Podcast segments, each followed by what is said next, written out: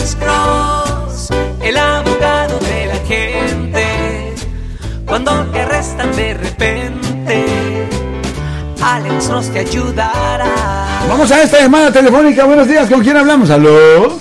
Buenas tardes, con Pedro. Sí, ¿cómo está usted, señor Pedro? ¿Cómo le podemos ayudar a usted, señor Pedro? Mira, me pregunta, yo hace unos 20 años tuve varios tickets por manejar con licencia suspendida. Ok, si usted tuvo varios tickets en el pasado, Pedro, por ah, manejando con licencia suspendida. ¿Y en cuál condado, señor Pedro? En Santa Clara y en San Mateo.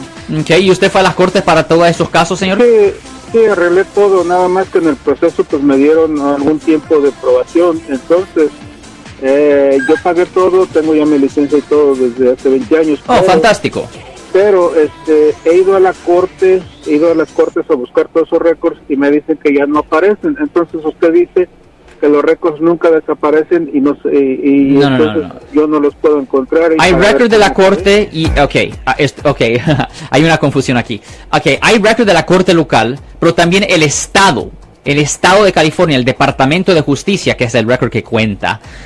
Ellos mantienen los, rec- los récords permanentemente y también los federales mantienen los récords permanentemente. Sí es verdad que la, la corte destruye los files físicos, los files físicos los destruyen después de 10 años, a veces otras cortes lo hacen después de 15 años.